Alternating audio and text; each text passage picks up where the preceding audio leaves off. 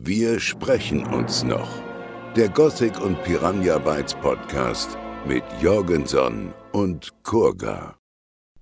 Einen wunderschönen guten Tag und willkommen mal wieder bei einer Special-Episode von Wir sprechen uns noch. Die letzte Aufnahme ist schon ein paar Tage her, aber jetzt sind wir zurück mit einer Special-Episode und heute haben wir nicht nur den ehrenwerten Tim dabei, Kurga, hallo. Hallo. Sondern auch Ralf Marzinzig. Ich hoffe, ich habe das jetzt richtig ausgesprochen. Absolut, absolut. Also auf Polnisch ist es wahrscheinlich Maczynczyk, aber äh, ich denke, mit dem Deutschen kommen mit diesem scharfen CZ eigentlich ganz gut klar. Und Ralf, äh, du warst Art Director bei Piranha Bytes für viele Jahre und deshalb freuen wir uns, dass du heute hier bist und Zeit gefunden hast für dieses Interview. Sehr, sehr gerne. Ja. Wir haben uns, ich, ich, müsste einmal noch mal kurz einen Shoutout an Freki, der mich ähm, über Discord angeschrieben hat und uns das überhaupt so, also die Möglichkeit dargeboten hat, weil er meinte, oh, mein Dozent, der war mal bei Piranha Bytes. Also vielen Dank nochmal an dich, Freki. Grüße gehen raus. Schön, was sich also alles ergibt und äh, ja, welche Kontakte man knüpfen kann hier über die Gothic Community. Ich bin immer wieder erstaunt und ähm, wir haben heute zwölf Fragen mitgebracht und mhm. ja, ich würde sagen, Kurga, ja, fangen doch einfach mal an. Schieß los. Also auch nochmal von mir, herzlich willkommen. Ich freue mich auch sehr darüber, dass das so geklappt hat. Und ja, wie Jorgensen schon gesagt hat, du warst viele Jahre bei Piranha Bytes Art Director, äh, genauer für Gothic 1, Gothic 3 und für Risen 1. Mhm. Und ja, ich meine, das ist jetzt alles schon eine ganze Weile her. Vielleicht möchtest du uns ja kurz abholen, womit verdienst du über zehn Jahre später heute dein Geld? Also ich bin immer noch freiberuflicher Art Director und Illustrator, habe mich aber dann äh, vor, ich glaube, mittlerweile sechs Jahren entschlossen, so meiner großen Liebe den Comics nachzugehen. Äh, Comics in Deutschland ist ein bisschen schwieriges Thema, äh, weil das hier nicht so die populärste Literaturform ist aber äh, die meisten meiner Arbeiten kreisen um comichafte Sachen. Das heißt, ich mache sehr viele Storyboards für Film und Gamefilm, äh, sehr viel Kram für die Werbung, also immer so Kampagnen-Geschichten, äh, die halt aber auch sehr comic-lastig sind. Ähm, ich mache immer noch Buchproduktion, äh, Kinderbücher zum Beispiel bei Ravensburger und sowas. Ähm, das ist ein relativ entspanntes Leben äh, mit Arbeiten zu Hause geworden. ich meine ja gerade in der heutigen Zeit, ne, wir wissen alle, wie schwierig das ist, äh, ist es wirklich ein Segen, wenn man dann auch von zu Hause aus arbeiten kann. Und äh, ich sag's mal so, das ist ja auch wirklich deine Leidenschaft, die du ja auch gerne machst und da ja auch wahrscheinlich äh, bis äh, in, gefühlt äh, noch ewig daran arbeiten wirst. Ja, absolut. Also ich habe ich hab immer das Gefühl, ich darf erst jetzt seit ein paar Jahren die Sachen machen, die ich eigentlich machen möchte. Und der Gedanke daran, jetzt mit, äh, keine Ahnung, 67 in Rente zu gehen, ist mir zumindest immer noch sehr fremd. Ne, das wäre jetzt anders, wenn ich einen Job machen würde, der äh, mir Bauchschmerzen macht oder wo ich denke, so, ach, um Gottes Willen. Aber äh, letztendlich, ich weiß, äh, knapp ein Viertel meiner Zeit sind so Aufgaben, wo man denkt, naja, Gott, Gottes Namen, aber drei Viertel der Zeit merke ich halt schon, dass es sehr privilegiert ist und, mhm. und ja auch eine Menge Spaß macht ähm, und man netterweise auch noch damit seinen Lebensunterhalt bestreiten kann. Und dann, dann würde man doch sagen, du hast alles richtig gemacht. das wäre schön.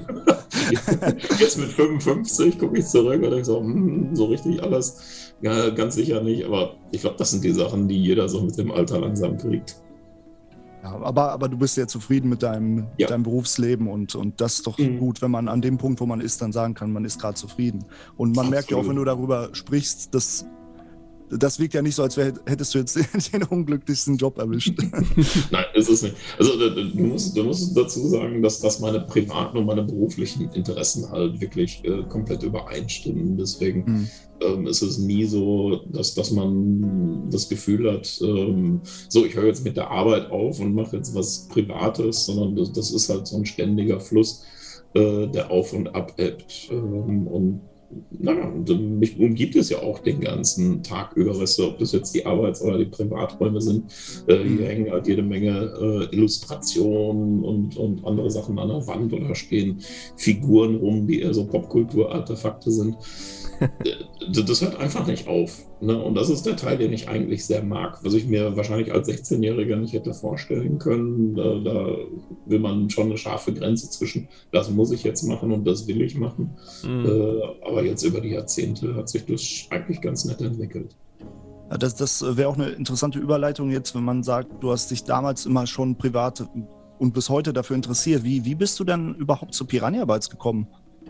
Ähm, Piranha Bytes war tatsächlich ein zufälliges Erlebnis. Ähm, das war, oh Gott, ähm, da war ich das erste Mal verheiratet und äh, war auch das erste Mal freiberuflich und bin schlichtweg äh, in der Situation gewesen, dass ich dann sagte, so, jetzt bin ich freiberuflich, jetzt muss ich gucken, dass ich als Illustrator und Zeichner mich und äh, meine Liebste äh, ja, irgendwie am Leben halte und habe dann einfach äh, mit Anrufen und äh, Kaltakquise begonnen und habe dann mhm. schlichtweg die Agenturen und kleinen Grafikfirmen äh, innerhalb Bochums angerufen, Termin gekriegt und einer dieser Termine war tatsächlich in einem ehemaligen Friseurstudio, das war das Coole, am Bochumer Stadtparkrand, äh, bei dem vier kleine Start-ups äh, Geschäftsräume hatten. Äh, die haben sich dann tatsächlich äh, jeder einen Raum geteilt. Einer davon war eben Piranha Bytes, das war so ein kleiner Schlauch.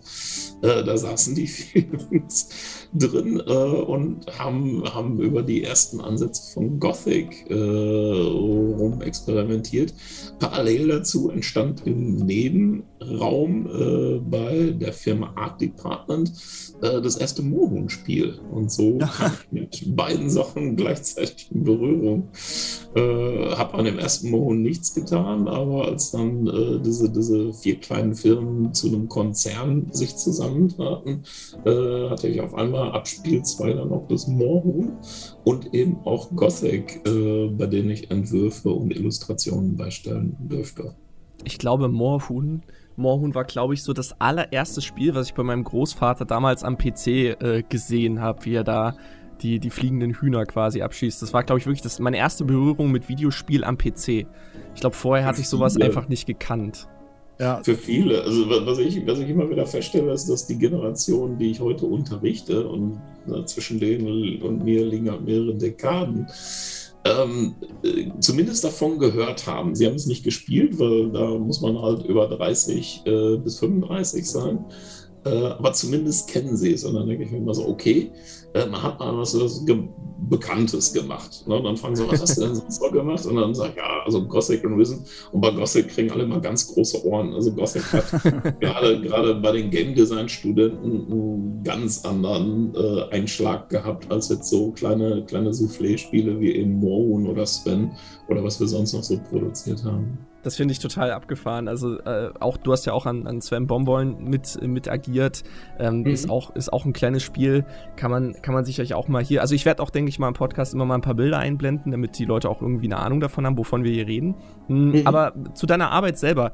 Viele fragen sich vielleicht, okay, Art Director, was, was kann man sich denn darunter vorstellen? Was war denn so deine, deine, konkrete, deine konkrete Aufgabe bei Piranha Bytes? Ähm, also als, als äh, Concept Designer, äh, die haben mich damals einfach als, als Konzeptzeichner äh, als erstes gebucht, äh, habe ich in erster Linie angefangen, die ersten Bilder zu entwickeln. Die Jungs hatten eine Vorstellung davon, was sie mit dem Spiel machen wollten. Also viele, viele der Sachen, die hinterher zu Gothic wurden, die Welt, äh, das große Gefängnis, äh, wie kommt man ins Spiel, all diese Anklänge an, an äh, Carpenters Escape from New York und so, das war alles schon sehr klar ausformuliert. Was halt noch fehlte, waren konkrete Bilder. Mike Hoge, ähm, das war damals der äh, Game Designer, der in erster Linie für die Grafiker in Anführungsstrichen zuständig war. Mhm. Ähm, und ich haben uns dann wirklich zusammengesetzt und haben gesagt, okay, was, was müssen wir entwickeln? Ne? Das ist die Welt, er beschreibt das und ich habe das dann angeskribbelt. Ähm, bin dann mit, mit, einer Liste und mit meinen Scribbles, die in dem Meeting entstanden sind, nach Hause gegangen, habe die weiter ausgearbeitet, also Kostüme, ähm, äh, Locations, äh, Settings äh, und habe durch diesen lockeren Austausch eigentlich auch für mich äh, diese Welt mir erarbeitet. Das heißt, die ersten Sachen, die wir hatten, war das alte Lager.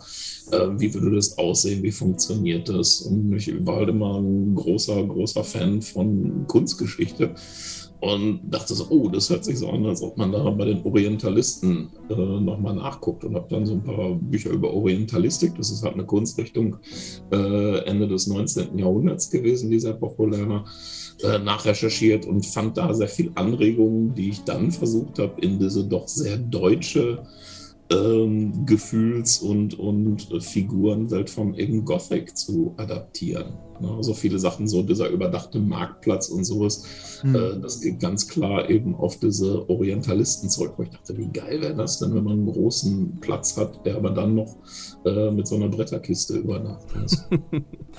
eine, eine Sache, oder, oder wolltest du gerade was sagen? Ja, ist gut, mach du ruhig. Ich glaube, wir haben denselben ne, Gedanken. Okay, äh, weiß ich ja nicht, aber eine Sache, die mich immer interessiert hat, ist, das alte Lager hat ja eigentlich zwei mhm. Türme. Einer ist eingestürzt und äh, also im Spiel und der, der Turm, der sticht da total heraus mit diesen spitzen Zacken an allen ja. äh, Ecken. Ähm, war, ist das auch auf, ähm, auf deiner Arbeit gewachsen? Also dieses Ganze, dass das so aussieht? Weil das ist so eine markante Stelle. Ich finde, diesen Turm erkennt man ja immer. Man weiß genau, okay, das ist Gothic. Wenn man irgendwelche Artworks sieht, Fan-Artworks und dieser Turm gezeichnet wird. Ja, das ist es tatsächlich. Also ich hatte, ich hatte die Idee von dem alten Lager äh, von Mike aufgegriffen, habe das Ganze mal ähm, in eine echte Location und in Zeichnungen umgesetzt. Äh, mhm. Eine der größeren Zeichnungen, die findet sich in diesem Art of Gothic 3 Buch. Wir haben Gothic 3 als, als Anlass genommen, mal diese ganze Designgeschichte von Gothic in Buchform aufzuarbeiten. Ähm, und viele der Originalentwürfe, zum Beispiel zum alten Lager, haben tatsächlich am Anfang noch einen, einen stumpfen Turm. Also da, da, ist nur ein Turm, der andere war immer eingestürzt. Äh, mhm. Äh, einfach um auch so ein bisschen Historie zu haben. Ich glaube, in, in, schon, schon in der zweiten Iteration bekam das Ding dann mehr und mehr diese Krone, also diese, diese Zacken oben Mhm. Also das, das ist was, was sehr, sehr früh schon einfloss. Und äh, diese Krone, also diese, diese Zacken, die nach oben gingen, wollten wir einfach, weil wir die Silhouette noch ein bisschen stärker haben wollten. Wie macht man das? Ne? Das ist ja okay, wir müssen jetzt sagen, dieses Ding ist wichtig, also kriegt es eine Krone auf. Also Ergo haben wir dann diese, diese Zacken da drauf gesetzt. Ja, und es ist so ein äh, also bekanntes Merkmal. Ich glaube, jeder, der Gothic gespielt hat, erkennt diesen Turm sofort, wenn er es ja. irgendwo sieht. Ja. Das ist wahr. Also das, das war schon eine bewusste Entscheidung. Wie, wie machen wir das, was, was ikonischer ist? Also viele, mhm. viele der Sachen, äh, die ganz typisch Gothic sind. Äh, das Ding fühlt sich ja auch sehr deutsch an. Ähm, ist ähm, schon, schon sehr bewusst eingesetzt worden. Ne, also das war nie so, dass man sagt, oh, das ist cool, sondern okay, wir haben hier das äh, neue Lager, wie, wie können wir das interessant machen? Ne? Wie, äh, was, gibt es an Location, was dieses Ding wirklich spannend macht? Ne? Und das ist halt immer im Zusammenspiel eben mit Mike und den anderen äh, drei vom Piranha Bytes entstanden. Wir haben eine riesen Weltkarte gemacht, die ich nochmal versucht habe zu finden. Das war dann so ein gigantisches Blatt Papier äh, von, ich glaube, anderthalb Quadratmetern. äh, da weiß auch keiner, wo das abgeblieben ist, weil ich dachte, wir brauchen, wir brauchen einfach eine Vorstellung davon, wie dieses Gefängnis aussieht. Und dachte ich, ja, dann mache ich einfach eine Riesenkarte und dann können wir uns orientieren, weil dann können wir es ausmessen, maßstabgerecht, wie lange braucht man von Location zu Location. Sowas wäre natürlich total interessant, das zu sehen, ne? Das wollte ich tatsächlich auch ins Buch bringen, aber wir haben das Ding einfach nicht lokalisieren können. Also ich habe viel noch gefunden, äh, habe den dann auch brav archiviert. Äh, aber die Karte, die muss irgendwer mitgenommen haben und hat sie jetzt wahrscheinlich zu Hause irgendwo in der Die Wand tapeziert. Wahrscheinlich. Ich glaub, damals hat man noch nicht gedacht, das ist jetzt so cooles Zeug, äh, das brauchen wir unbedingt, wir müssen es aufgeben, sondern das ist halt Arbeitsmaterial. Ich glaube, ja. sowas, so eine Karte oder diese Karte, ich glaube, das ist für viele Leute ein heiliges Artefakt, wenn die mal so eine ja, Karte, in, so eine Originalarbeitsmittel in der Hand halten könnten. Dass wir, also ich würde das irgendwie einlaminieren und irgendwie äh, luftgesichert so in, der in der Vitrine aufbauen. Das ist echt so. Also da, da habe ich, hab ich so Ehrfurcht davor. Tatsächlich hattest du nicht dieselbe Frage wie ich, äh, lieber Jorgenson, sondern ich wollte nochmal zurück auf diese über, über diesen überdachten Marktplatz nochmal kurz kommen. Ähm, mhm. Ihr habt das so entworfen, aber ich zum Beispiel als Spieler, ich habe ja eine ganz andere Sicht und ich gehe da lang und denke mir natürlich als erstes, okay, wie kann man das begründen, wie das gebaut wurde? Also ich meine, die Menschen in der Kolonie werden ja wohl kaum irgendwie äh, riesige Gerüste gebaut haben, um diese Überdachung zu bauen. Oder wie habt ihr, wie habt ihr da darüber gedacht, so als, als äh, aus Sicht der Entwickler, sage ich jetzt mal? Also als wir das geplant hatten, war das so, ähm, vieles von dem, was in dieser Welt zu finden ist, ist einfach ähm, wiederbenutztes Zeug. Weißt du, ja. ähm, stell dir vor, die, die haben einfach ähm, alten Kram, den die zum Abstützen und Bauen äh, noch irgendwo in der Ecke äh, vom alten Lager hatten, zusammengetragen. Er sagt so, weißt du was, das regnet hier ständig. Wir sind hier in Deutschland, in Anführungsstrichen. äh, wir zimmern uns aus dem Zeug. Wir können es verfeuern oder wir, wir können es benutzen. Weißt du, also die Idee war, äh, Sachen, die Ressourcen, die vorhanden sind in dieser Welt, immer wieder neu zu benutzen. Deswegen sieht das auch alles immer so ein bisschen angeranzt aus. Nichts ist wirklich neu. Alles hat auch so ein bisschen Geschichte. Äh, und dadurch kommt halt dieses, dieses ständige Recyceln von Elementen. So haben sich auch die Kostüme, für mich zumindest, äh, immer zusammengebaut. Weißt du, was hat man? Man hat hier so kleine Feldtiere, dann näht man das halt aus vielen kleinen Lederstücken zusammen. Wenn du keine mhm. große mhm. Kuh hast, aus der du eine Hose machen kannst, dann machst du es halt aus kleinen Häschen äh, und hast trotzdem ein größeres Stück Stoff oder ein Stück, Stück Beinkleid. Ne, man muss dann die Nähte sehen, aus denen diese kleinen Sachen dann eben zusammengeflickt worden sind. Viele dieser Sachen erklären sich halt dadurch, wenn man, wenn man so ein bisschen verspielt an das Thema Kulturgeschichte herangeht. Weißt du, äh, mhm. das okay, das sind die Bedingungen, das ist das Spielfeld, was ich habe, das sind die Elemente, die ich habe, was kann ich jetzt woraus machen? Und äh, gerade wenn man im, im Concept Design ist, denkt man, okay, das sind die Ressourcen, das ist das, was die haben. Wie würde das aussehen? Wir hatten dann für, für zum Beispiel Risen 2, äh, als ich so, so in der Endphase von Risen 1 noch gearbeitet habe, haben wir schon angefangen, so ein paar Skrills zu machen, die dann hinterher verworfen worden sind. Äh, und dann dachte ich, okay, was haben wir für Risen 2? Ah, die haben eine, eine ein Dorf am, am Meer. Äh, und was die genutzt haben, sind einfach alte, kaputte Schiffe. Die haben die umgedreht, ja. äh, die waren halt wasserdichte Dinge und hat man dann seine Häuser daraus gebaut. Äh, ne? Und das ist halt so dieses Spiel mit, mit kulturellen Phänomenen, äh, ja. was kann ich wie benutzen, was dann halt eben in solche Games auch mit einfließt und was ihnen auch so ein bisschen Charakter verleiht. Ja, das sind diese äh, Wiedererkennungsmerkmale, die man dann immer hat, ne? auch was, was man vielleicht auch sonst. Das, das zum einen, ne? also solche Sachen sind natürlich immer sehr ikonisch. Ne? Es gibt zum Beispiel dieses großartige Beispiel, auch ähnlich äh, es gibt diesen, diesen Film Troja äh, ja. mit äh, Brad Pitt und Co. Und die haben dann irgendwann dieses trojanische Pferd und du kannst ganz eindeutig sehen, das Ding ist halt aus einem der Schiffe, mit denen die da mhm. angelandet sind, zusammengezimmert worden. Weißt du, solche, solche Gedanken sind dann gleich, ne? dass du sagst, okay, das war jetzt, ich glaube, Pat Patrick Tatopoulos ist der Designer bei dem Film. Äh, man, man merkt diese Designschulen und die Art zu denken, was kann ich wo mitmachen, wenn die Ressourcen begrenzt sind. Äh, man, man tickt da sehr ähnlich. Und kommt Weil wahrscheinlich da, auch oft auf ähnliche Sachen. Hm? Dadurch wirkt ja dann auch die äh, Spielwelt letztendlich dann auch glaubhaft, weil man weiß, okay, hier gab es in dem Fall zum Beispiel in Troja-Beispiel, da gab es kein Holz, was sie ja fällen konnten. Klar, nehmen sie dann genau. Schiffs, Schiffsholz ne, und hatten auch direkt verarbeitet. Ja, und, und, ja, äh, und das erzählt eine Geschichte. Das, das ist das Coole. Also, was du ansprichst, ja. ist ein sehr wichtiger Punkt, meiner Meinung nach. Nämlich, du kommst in diese Welt als Spieler. Äh, und hast bei Gothic das Gefühl, diese Welt hat schon existiert, bevor ich daher mhm. hinkam. Mhm. Weißt du, nichts ist brandneu, sondern alles hat halt eine Geschichte. Äh, und ich glaube, das ist auch einer der Gründe, warum bei vielen Gothic so im Gedächtnis geblieben ist. Du kommst halt nicht in eine brandneue Fantasy-Welt, äh, sondern es fühlt sich an, als ob schon seit 20 Jahren alles da vor sich hinrottet. Ja. Und du musst dich erstmal orientieren. Ja, eben, es ist ja nicht die bunte Fantasy, wo alles hier perfekte Prunkschlösser da sind, sondern man hat die Burg, aber die hat auch schon bessere Jahre gesehen und darum hat sich dann halt genau. das alte Lager gebildet und das ist ja mehr zweckmäßig. Das, ne? Ich meine, wir haben ja sogar das Beispiel von Keil, der seine Hütte falsch platziert hat und dann auf einmal eine zweite Tür hatte. Mhm. Ähm, wer sich erinnert, ja. Das ist und, eine super äh, Idee gewesen. Ja, die ist nicht von mir, aber die ist fantastisch gewesen. Ja, es also das ist ja auch so ein Running Gag, der kam ja sogar in Risen 3 dann nochmal vor. äh, einfach als Erinnerung, als kleine Nostalgie-Keule.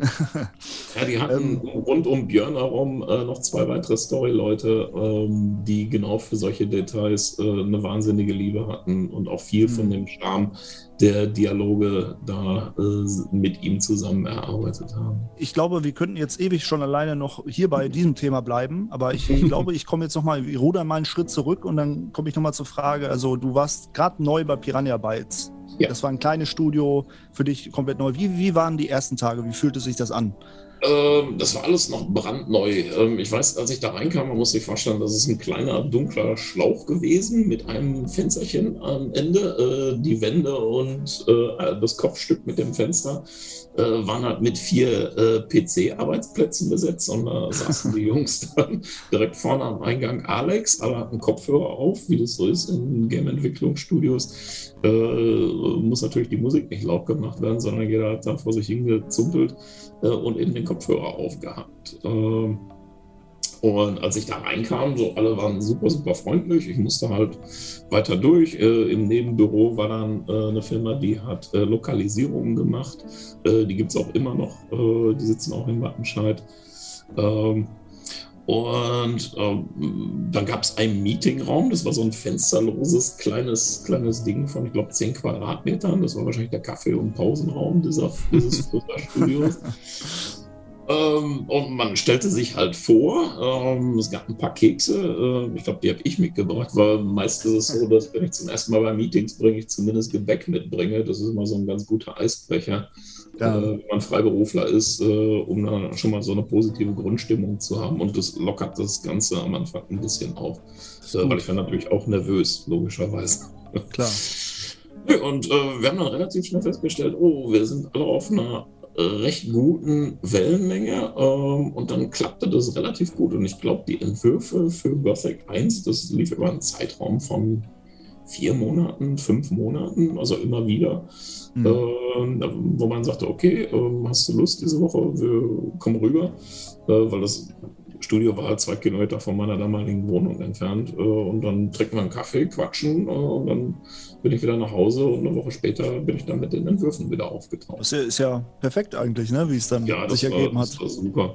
Ja, und vor allem, die waren wahnsinnig offen. Also was ich, was ich sehr, sehr schön fand, ich hatte tatsächlich das Gefühl, was ich auch bei vielen Projekten hatte im Games-Bereich, ähm, das ist ein irre kollaborativer Prozess. Das heißt, es ist immer so ein bisschen so, als ob du in einer Band spielst, weißt du, jeder hat so seine Note und sein Instrument und seine Funktion.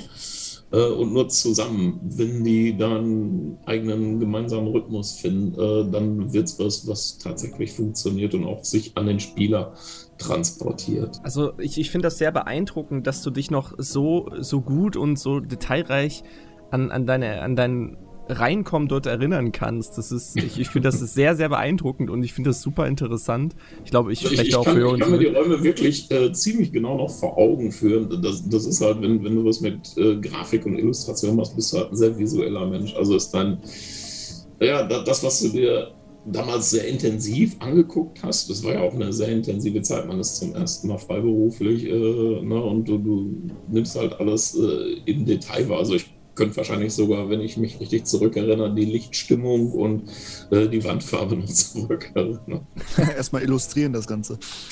genau. Ja, aber es war, es war echt bescheiden. Also die saßen da und da dachte ich, wow, da, ihr seid echt mal ambitioniert. Ne? Und damals war noch nicht äh, die Möglichkeit da gewesen, oh, wir stecken da jetzt ein paar Millionen in das Spiel, sondern das waren vier Jungs äh, mit einer guten Idee. Äh, die haben dann zwei ähm, ziemlich unerfahrene 3D-Grafiker auch aus dem äh, semi-professionellen Bereich engagiert und haben dann die ersten Testgrafiken für ihre ersten Testlevel bauen mhm. lassen. Ne, das waren Horst und Mario, glaube ich, die waren zum ersten, ersten Mal als 3D-Grafiker dabei.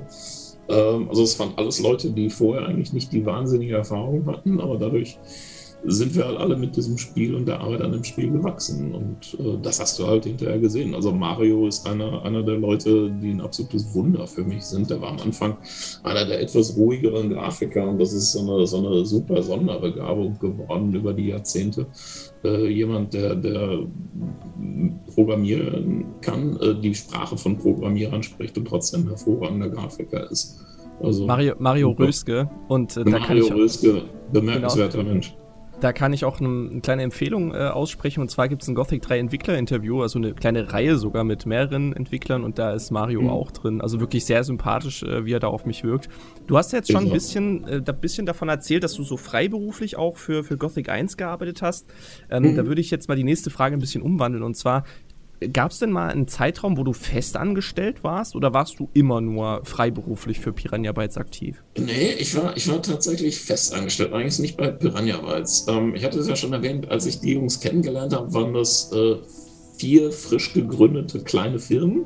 Hm, ähm, die, ich glaube, die meisten davon haben äh, tatsächlich diese Start-up-Kampagnen. Damals äh, wurden halt sehr viel Gelder in junge Start-ups äh, von den Arbeitsagenturen investiert. Das heißt, man konnte hingehen, ein Jahr lang äh, zumindest die schlimmsten Mietkosten äh, gedeckelt bekommen von der AGE.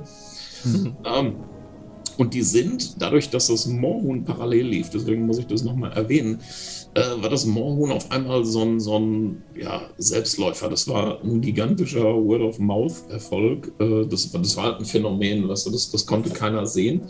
Aber die hatten einen sehr ähm, geschäftstüchtigen jungen Mann äh, dabei, der sich gedacht hat, so, oh, das Morgen läuft super, wir haben hier äh, vier kleine Firmen, äh, vielleicht ist das keine schlechte Idee, jetzt wo das Ding so läuft und offensichtlich Investoren bereit sind, Geld in, in kleine äh, Digitalfirmen zu stecken, äh, dass wir vielleicht mal mit einer Bank reden und das Ganze auf eine AG setzen, ne? also mhm. eine Aktiengesellschaft. Das heißt, die haben vier kleine Firmen genommen, äh, haben gesagt, so, wir sind jetzt eine, eine Aktiengesellschaft, äh, haben das mit einer Bank zusammen gemacht und sind dann eben an die Börse gegangen. Und das ist der Grund, warum Gothic überhaupt fertig geworden ist. Ne, weil auf einmal hat man einen Konzern dahinter gehabt. Äh, ich glaube, den Publisher, äh, den hatten die noch, als sie eine kleine Firma waren, an Land ziehen können. Aber die Produktionszeit und die Kosten äh, bei den Gothic damals äh, die bei Gothic damals aufgelaufen sind, die hätte man wahrscheinlich nicht tragen können, nur mit einem Publisher. Sondern das können wir, so können ja. wir festhalten, dass Moorhuhn. das, das Moorhuhn hat wahrscheinlich Gothic erst möglich gemacht. Ja. Das, das, das, ist für mich jetzt auch neu und das muss man erstmal auch mal sacken lassen. Das, ist ja großartig. Also das ist ja großartig. Ich, ich, war, wie gesagt, ich war ja Freiberufler. Das heißt, ich war bei diesen ganzen geschäftlichen Entscheidungen äh, immer außen vor. Ähm, ich hatte noch mitgekriegt, okay, die haben jetzt einen Publisher. Äh, das war, äh, ich glaube, Egmont, wenn ich mich recht erinnere. Ähm, und, dieser, und der Publisher war genauso unerfahren wie die Entwickler, ne, dass man sagt, so, wir sind jetzt ein Verlag, äh, wir wollen jetzt auch ins Games-Business gehen, äh, da ist offensichtlich Geld zu verdienen, äh, haben dann den Vertrag gehabt äh, und dann gleichzeitig gab es halt diese AG-Gründung. Ne, das heißt, aus einer Firma, also vier kleinen Firmen mit zwei bis äh, fünf Leuten wurde auf einmal ein Konzern, der dann innerhalb von anderthalb Jahren auf äh, fast 200 Leute aufgeblasen wurde. Und dann war Piranha Bytes eben Teil dieses Konzerns. Ne, dann war das eine mhm. Abteilung mit einem eigenen Flur. Äh, ich zu der Zeit äh, habe äh, diesen, diesen ganzen Höhenflug mitbekommen, dadurch, dass ich halt immer für alle diese Firmen gearbeitet habe. Ne, also diese vier Firmen, die sich dann zu einem Konzern zusammengetan hatten, hatten auch weiterhin für mich zu tun. Äh, und so war ich dann, ich glaube, nach zwei Jahren Zusammenarbeit irgendwann in der Situation, dass sie gesagt haben, so Ralf, äh, das ist ja alles lieb und nett, was du hier machst, aber hast du nicht Lust, äh, Teil des Konzerns zu werden? Und dann dachte ich so, wie stellt ihr euch das vor? Ja, wir machen dann aus deiner kleinen Grafikdienstleistungsfirma machen wir die Grafikabteilung von Phenomedia. Mhm. Und ja, Phenomedia war dann äh, quasi das, de, der Schirm, unter dem diese vier kleinen Firmen äh, auf einmal sich als Konzern wiederfanden. Ne, Piranha Bytes war weitestgehend autonom in seinem Handeln, waren aber jetzt tatsächlich Teil dieses, dieses großen Konstrukts, ne, quasi, quasi eine Unterabteilung, äh, zumindest nach meinem Verständnis. Und ähm, die hatten dann ihren eigenen Flur, konnten dann Leute anheuern. Das war halt super. Mit Geld vom Publisher, das ist eine Sache. Ich glaube, ich weiß nicht, wie, welche Summen damals geflossen sind. Ähm, aber das hat lange nicht gereicht, um die Entwicklung von Gothic 1 dann auch wirklich zu Ende zu bringen. Also wahrscheinlich wäre das den Tod vieler ambitionierten AAA-Titel geworden. Das ja. sagt, ist die Kohle zu Ende und das Spiel ist nur halb fertig geworden. Also als, nicht, dass wir können als, als dann auf dich, äh, als man dann auf dich zugekommen ist und dich gefragt hat, ob du denn Teil dieses, äh, dieses Konstruktes mhm. werden möchtest, wann war das denn ungefähr gewesen? In welchem Zeitraum? Welches Jahr? Ja. Schieß mich tot. Ähm, ich überlege gerade, das muss 99, ein, das muss 90, 91, nee, ich war zwei, um die 2000, das ist ja alles schon okay. ewig lange her. ich überlege mal, doch 99, 2000, also irgendwann, 99 glaube ich, war der Zeitpunkt, wo ich dann zu Piranha Bytes stieß. Äh, und ich glaube 2001 oder so hatte ich damals die Firma ähm, äh, Phenomedia übergeben. Genau. Also das war dann im, im Release-Jahr, kurz vor Release von Gothic 1 dann schon. Oder dann äh, quasi das, das war drei Jahre vorher. Also ich bringe die Jahreszahlen und ich bin leider ne, als Grafiker ist man nicht so gut in Ja, aber äh, es, es war, so, war so zur Zeit von, von, von der Entstehung ja. von Gothic 1, okay. Ja, da, da also kann man sich auf jeden glaub, Fall was vorstellen. Das, das auf jeden Fall. Ne? Ich glaube, äh, dieser, dieser, ganze Konzern existierte für drei, dreieinhalb Jahre und innerhalb dieses Zeitraums äh, war dann auch Gothic irgendwann fertig, also Gothic 1. Äh, das hat natürlich ewig lange gedauert, äh, ging massiv übers Budget, also hinter ähm, einer eine der Stories. Da müsste man tatsächlich einen der Teilhaber mal fragen. Alex ist ja leider tot, äh, aber die anderen drei werden dann mit Sicherheit mehr sagen können. Ähm, die haben sich dann irgendwann in der Situation gesehen, dass man äh, halt einen Film Treffen hatte, also wirklich auf höchster, höchster Leitungsebene und gesagt, so Leute, äh, ihr habt hier 25, 30 Leute auf der Payroll, äh, äh, keine Ahnung, Millionen oder so, die ihr vom Publisher gekriegt habt, die sind langsam weg und ihr seid immer noch lange nicht mit dem Spiel fertig. Äh, wenn wir das weiter finanzieren sollen, müsst ihr ein paar Anteile zurückgeben. Und ich glaube, das ist dann tatsächlich passiert. Das heißt, dass äh, die vier Gothic-Gründer äh, tatsächlich mit eigenem Geld dann in dieses Spiel eingestiegen sind, indem sie eben Anteile an den Konzern zurückgegeben haben, nur um dieses Spiel zu realisieren. Krass. Wahnsinn. Das nenne ich Einsatz. Ja. Das ist, das ist wirklich, also wirklich mit, mit hohem persönlichen Einsatz. Ne? Ähm, zu Phenomedia kommen wir gleich noch, wenn wir über das Release von, von Gothic zum Beispiel reden wollen. Ja, dann äh, wollen wir das vielleicht äh, sogar direkt äh, in Angriff nehmen. Also ich meine, wenn ja, wir gerade so schön im Thema drin sind, also warum also, nicht? Gothic, Gothic 1 näherte sich dem Ende äh, meiner Erinnerung nach. Ich war damals, äh, glaube ich, also ich war am Anfang sehr direkt involviert und äh, bei Gothic 1 dann erst wieder kurz vor Release. Dann ging es darum, dass äh, auch ein Cover gemacht werden sollte. das, was, was die Marketingfirma des Publishers vorgeschlagen hat äh, hat so keinen richtig in Entzücken versetzt. Äh, und dann hat äh, Mike und, und Stefan mich gefragt, ob ich Lust hätte, nochmal alternativ ein paar Sachen zu pitchen. Äh, das habe ich dann auch gemacht. Und letztendlich waren das ja ihre Vorschläge, die umgesetzt werden sollten und nicht das, was sich eine Marketingabteilung von irgendeinem Publisher äh, ausgedacht hat. Man muss dazu wissen, Marketing äh, bei Games ist oft so, dass da wenig Originelles passiert. Ne? Das ist immer so Monkey See, Monkey Do. Das heißt, es gibt irgendein bekanntes Spiel, was eine coole Kampagne hatte und dann schmeißen sich die nächsten Marketing-Fuzis erstmal darauf äh, und kopieren diese, diese Launch-Kampagne. Und sowas ähnliches sollte bei Gothic 1 passieren.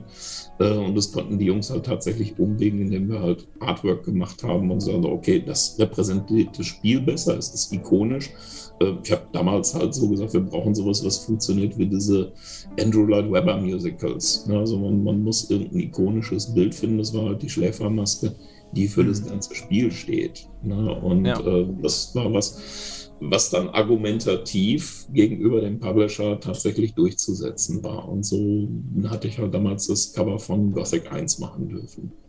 Wie viele Entwürfe kannst du dich noch ungefähr daran erinnern, bis, bis das Finale äh, dann stand? Das Finale? Du, ich glaube, das waren zwei, drei Entwürfe. Da gab es gar nicht so viel Auswahl. Wir wussten, wir wollten die Maske haben, wir wussten, wir wollten die vier Jungs vorne drauf haben und im Hintergrund sollte noch irgendwas passieren und es sollte halt dunkel sein. Weil, ne, wir sind ja in einem bestimmten Genre.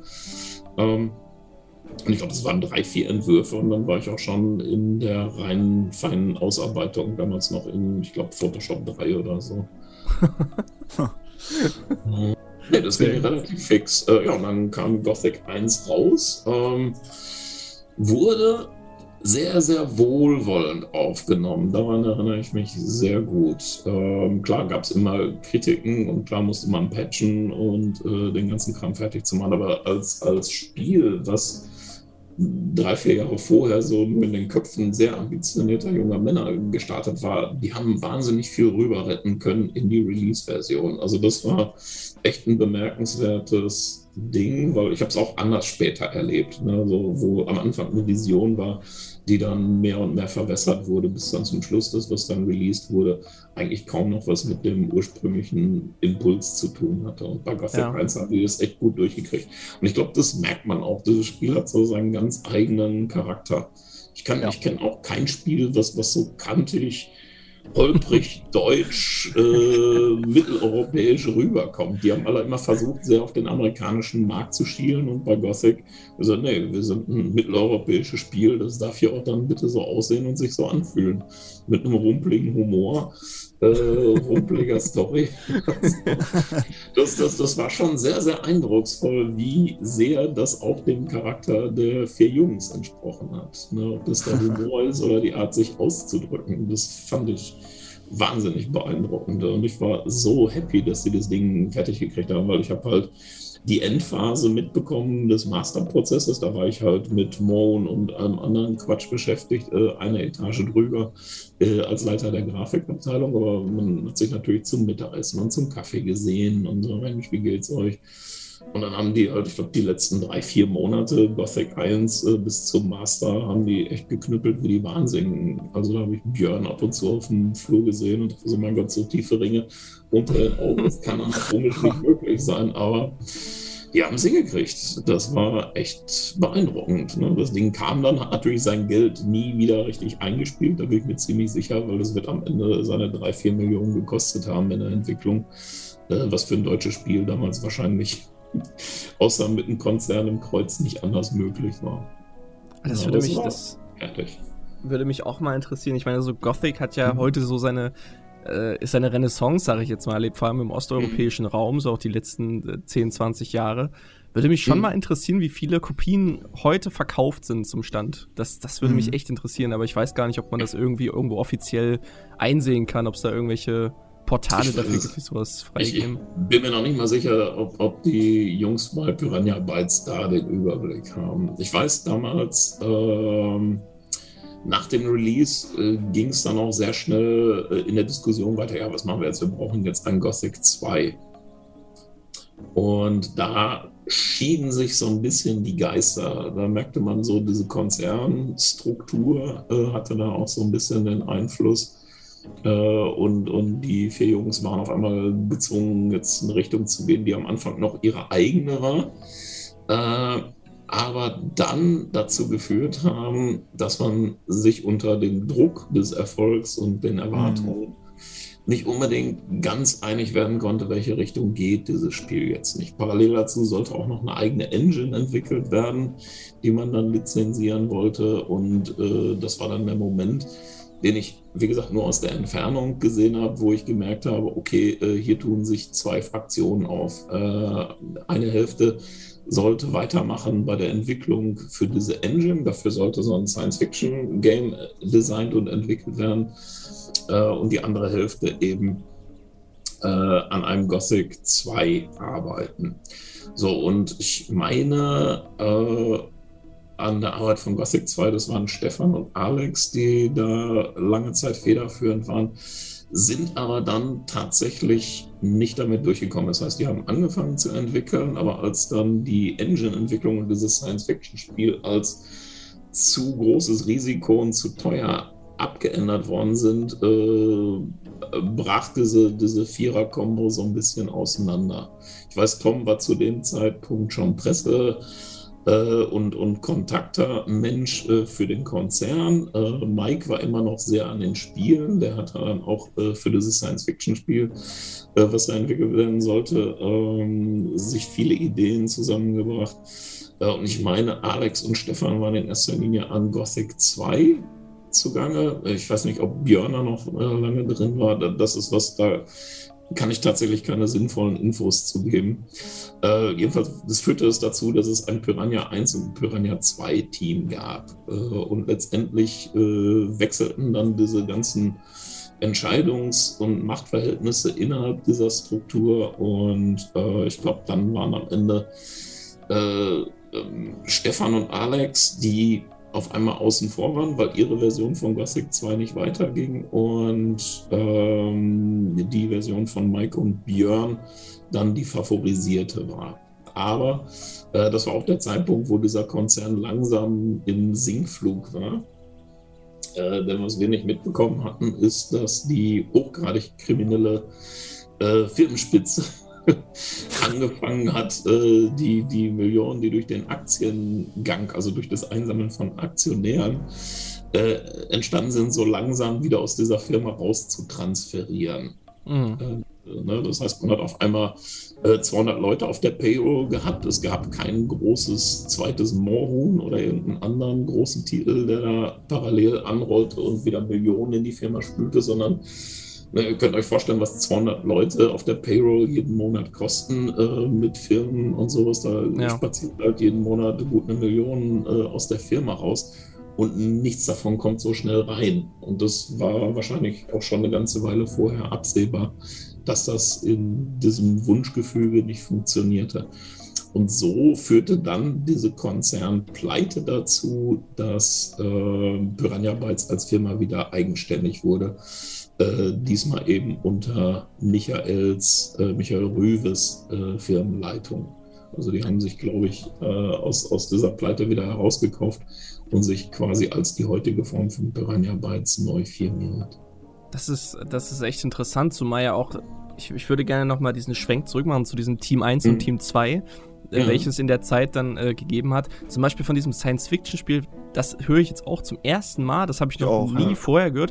Ähm, aber du sagtest gerade auch Versionen von Gothic 2. Meinst du mit der ersten Version, dass äh, dieses Sequel, was mal begonnen wurde? Dieses Gothic ja, ich, Sequel? Ich glaube, ich glaube, das Sequel war was, was Alex und Stefan sich ausgedacht haben. Wie gesagt, das ist jetzt lange her und ich habe mit den Sachen nur am Rande zu tun gehabt. Hm, ich weiß, für okay. das Science-Fiction-Spiel hatte ich ein paar Entwürfe gemacht. Äh, die fliegen auch mit Sicherheit irgendwo noch auf irgendwelchen alten CDs rum. Ähm, war aber auch da nur für so ein paar Pitch- und Präsentationsgrafiken zuständig. Und wie gesagt, ich, zu dem Zeitpunkt war ich Abteilungsleiter von einer sehr großen Grafikabteilung bei Phenomedia und wir haben halt äh, diese, diese äh, kleinen Frühstücks- und Fun-Games produziert. Ähm, und ich weiß, Alex und Stefan haben was geplant. Ähm, das hat wohl, äh, ich glaube, mit Markus Karg zusammen, wenn ich mich recht erinnere. Äh, das war auch einer dieser brillanten Doppel- und Dreifachbegabungen. äh, und dann hatte sich das leider nicht, nicht verflüchtigt, weil dieses Riesenteam an der Engine-Entwicklung saß, äh, was dann abgebrochen wurde, sind die alle zu Gothic 2 geschwungen. Und da hatte sich wohl eine andere Dynamik entwickelt. Und da waren eben Mike und, und Björn federführend. Wie das im Detail ablief, kann ich dir ehrlich gesagt nicht sagen. Ähm, äh, Fakt war, dass dann Alex und Stefan irgendwann raus waren äh, und ich dann mit Alex als Game Designer so eine Partnerschaft eben für dieses Sven Bohm Spiele mhm. äh, begann. Ne? Also Alex saß da auf der Parkbank und ich dachte so, die haben mir einen der brillantesten Köpfe im Games-Bereich und keiner macht was und ich muss hier Games entwickeln und habe keine Ahnung davon, ich brauche Hilfe. Und Alex war so, war so lieb und hat gesagt, ja komm, dann zeig mal, was du da hast. Äh, und wir haben dann eben diese Casual Games produziert. Stefan war da zu dem Zeitpunkt schon eher, glaube ich, in, in der Engine-Entwicklung und anderen Geschichten wieder verstrickt. Aber so, so brach dann diese Vierer-Kombi nach Gothic 1 nach und nach auseinander. Und das war auch der Grund, warum du bei Gothic 2 gar nicht so mit beteiligt warst, weil du eben halt für deine anderen ja. Projekte eher eingespannt warst. Ne? Ganz genau, das, das war der Bereich, wo ich dann als, als Abteilungsleiter äh, zusammen mit äh, irgendwelchen Creative Directors äh, die, die ich dann vorne sitzen hatte, äh, diese Casual Games und Werbespiele entwickelte. Das war fein. Als Grafiker fand ich das auch nicht uninteressant, weil du hast halt alle zwei, drei Monate ein komplett neues Spiel. Äh, du hast echt super liebe und hochgradig talentierte Grafiker gehabt. Äh, aber die haben in dem Umfeld äh, von Phenomedia immer wieder kleine Firmen gekauft, äh, die coole Spiele am Start hatten. Diese Spiele sind dann irgendwann abgebrochen worden und man konnte die Leute gar nicht so schnell loswerden. Und äh, die ganzen Grafiker habe ich dann immer gehabt. Äh, und so saß ich auf einmal dabei Phenomedia und habe dann, ich glaube, am Ende 25 Grafiker gehabt. Boah. Ich wusste gar nicht, wie ich die so schnell beschäftigen sollte. Ähm, und Gothic 2 war halt sein, sein komplett eigenes Ding ne, was da entstanden ist. Ähm, das war auch noch spannend, aber ich glaube, ich habe bei Gothic 2 nur die absolute Endphase mitgekriegt, als ich dann mit Mike Hoge zusammen äh, die Verpackungsdesigns äh, des Publishers äh, versucht hatte, niederzuschießen. Die hatten dann wieder so eine Idee, die Monkey See, Monkey Do war. Und ähm, Mike sagte, das geht gar nicht, das repräsentiert das Spiel nicht. Aber ich glaube, da war dann schon so viel Chaos in dieser Firma, weil man merkte, dass dieses Konstrukt Konzern schien nicht zu funktionieren. Äh, man wusste halt nicht, in welchem Umfang äh, da tatsächlich Geld aus dem Konzern gezogen wurde. Äh, man merkte nur, alles fing an zu wackeln. Und ich glaube, so das Release von Gothic 2 war dann ähm, ich, ich, muss gestehen, ich habe es ich wirklich nur am Rande mitgekriegt. Ich weiß, die ganzen Figuren sind zum Beispiel von Uwe äh, gestaltet worden in Zusammenarbeit mit Mike, weil wir hatten halt die ganze Basisarbeit gemacht. Jeder wusste, wie sich Gothic anfühlt. Man braucht jetzt nicht unbedingt einen Konzeptdesigner, äh, um, um dieses Sequel die ganze Zeit zu betreuen, sondern das können die Grafiker machen, die ohnehin schon auf dem Projekt sitzen. Sehr interessant. Und du hast ja auch gerade schon Übrigens, Jorgensen, wenn ich dir die, die Moderation abnehme, ne, sag was. nee, nee, also ich, ich höre hier die ganze Zeit so gespannt zu. Das sind so viele neue Informationen, diese ganzen Insider-Infos. Also ich, ich äh, bin froh, dass äh, Ralf so viel erzählen kann. ich auch, ich auch. Ähm, würden wir nochmal noch mal, äh, den Schwenk machen zu deinen Kollegen, die du ja auch schon mehrfach jetzt, äh, jetzt mhm. erwähnt hast und schon viele genannt hast. Ähm, ja. wenn, du, wenn du so zurückblickst, ähm, welcher, mit welchen deiner ehemaligen Kollegen hast du denn heute noch Kontakt und welcher deiner ehemaligen Kollegen bleibt dir bis heute eigentlich so am meisten in Erinnerung? Also gibt es mhm. da irgendwelche lustigen Anekdoten, die da, die da zwischendurch mal passiert sind, die du, die du äh, Ja, absolut. Also ich hatte, ich hatte Mario schon erwähnt, den ich, den ich äh, schlichtweg für, für so eine unglaubliche Begabung hielt und auch immer noch halte. Ähm, ich erinnere mich zum Beispiel an, an Zeiten, wo Risen 3 lief äh, bei Piranha Arbeits und das war dann, ich glaube, vier Monate, fünf Monate Crunch-Zeit. Man muss sich vorstellen, äh, vom Publisher gab es kein Geld mehr, alle mussten umsonst arbeiten, damit man die letzte Lieferung, nämlich dieses Spiel, abgeben konnte, um dann die letzte Zahlung auszulösen, äh, damit auch alle Mitarbeiter wieder Geld gekriegt haben. Äh, und Mario war jemand, der hat in dieser Zeit super diszipliniert äh, seine 20 Stunden in der Firma gesessen, ist kurz nach Hause gefahren, hat sich geduscht, hat drei Stunden geschlafen, war genauso gut gelaunt äh, und energetisch äh, ein paar Stunden später wieder in der Firma. Also es war irre. Ich habe mir das nicht angetan, weil ich dachte, ja gut, mein Job war weitestgehend gelaufen. Ähm, aber ich dachte so, mein Gott, das war ein, ein wo, wo, kann man so viel Energie herholen? Auch Mike Hoge zum Beispiel, äh, den ich immer noch sehr, sehr schätze, den ich aber auch immer nur dann sehe, wenn ich mal in Wattenscheid meine, meine Familie besuche und wir sehen uns im Supermarkt, äh, tauschen uns kurz aus. Äh, aber wie das so ist bei diesen sehr intensiven Zusammenarbeiten, ähm, man verliert sich dann auch irgendwann wieder aus den Augen. Ich mache jetzt, ich, ich habe es ja anfangs erwähnt, sehr, sehr viele Sachen auch für Filmfirmen. Und da ist es ungefähr ähnlich. Man, ist, man kennt sich vorher nicht, dann kommt man für dieses Projekt zusammen. Das ist ein wahnsinnig intensiver Austausch. Äh, man hat das Gefühl, so, oh, man hat hier Freunde fürs Leben und dann ist dieses Projekt zu Ende und dann läuft das normale Leben so weiter und man merkt, man verliert sich so ein bisschen aus den Augen. Mhm. Äh, den, den ich behalten hatte, das war halt Alex. Äh, Alex ist leider äh, sehr, sehr früh vor neun Jahren verstorben. Ähm, er hatte leider Krebs und, und hat es nicht geschafft. Und ähm, das, das war so eine Freundschaft, die tatsächlich geblieben ist. Da merkte ich, äh, uns, uns hat mehr verbunden als nur die Arbeit an den Games. Ne? Also mhm. Ne, abgesehen davon, dass, dass man natürlich gerne mit brillanten Leuten äh, befreundet ist und, und zusammenarbeitet, merkte ich, da, da gab es mehr an, an Verbindungen. Bei den anderen ist es so, äh, wenn man sich denn sieht, äh, oft auf Spielemessen, äh, wechselt man ein paar nette Worte, isst vielleicht eine Wurst, äh, taucht sich aus, wer macht wo was ab und zu hört man dann auch, ah, hast du Zeit, lass uns mal telefonieren und sowas. Äh, aber man hat sich wirklich so ziemlich aus den Augen verloren. Ich glaube, Björn habe ich irgendwann mal auf einer Raststätte irgendwo in Mitteldeutschland wieder getroffen. äh, und wenn ich in Essen äh, ab und zu mal durch die Straßen fahre, komme ich dann gelegentlich an dem Piranha-Arbeitshaus vorbei, winke. Äh, aber habe es, glaube ich, nie übers Herz gebracht, nochmal anzuhalten, zu klopfen und irgendwie auf den Kaffee vorbeizuschauen. Ja. Die Sache ist auch, äh, es ist ja auch so schwierig, wenn man mit so vielen Menschen wie du Kontakt hat, da, diese Regelmäßigkeit, das funktioniert ja gar nicht. Auch wenn man dann so intensiv zusammengearbeitet hat und auch sich versteht, das geht ja gar nicht. Äh, man kann ja glaub, nicht zu allen Kontakt aufrechterhalten. Wenn man, wenn man in diesem Bereich bleibt, weißt du, die Spielebranche in ja. Deutschland ist nicht so wahnsinnig groß als Industriebereich. Es ist sehr schwergewichtig, äh, weil da irre viel Geld generiert wird. Aber ich glaube, wenn, wenn du in Deutschland 2.000, 3.000 Leute im Spielebereich im Laufe deines Lebens mal kennengelernt hast, äh, dann hast du die meisten Nasen gesehen, die da wirklich aktiv sind. Mhm.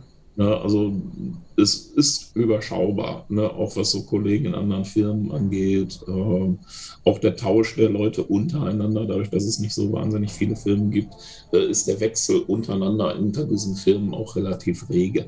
Ne? Aber dann mit allen in Kontakt zu bleiben, gerade wenn man, wie ich zum Beispiel, ähm, völlig in einen anderen Bereich gewechselt hat. Also weg vom Game Design hin zum Design von, von Film, Werbung und Büchern.